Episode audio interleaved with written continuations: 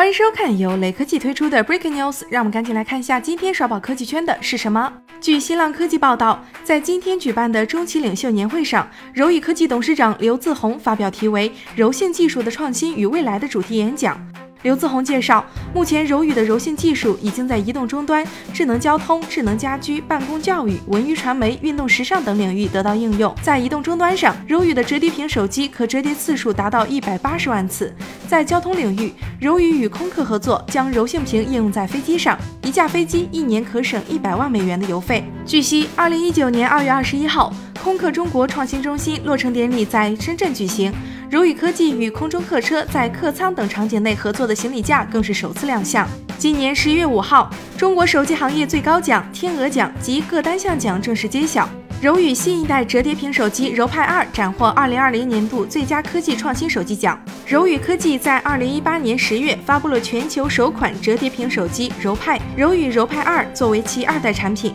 在屏幕、铰链等关键部件以及操作系统 Water OS 上做了大幅升级，产品耐用性、易用性都得到了大幅提升。同时，九千九百八十八元的价格让柔派二成为了唯一一款万元以内的五 G 折叠屏手机。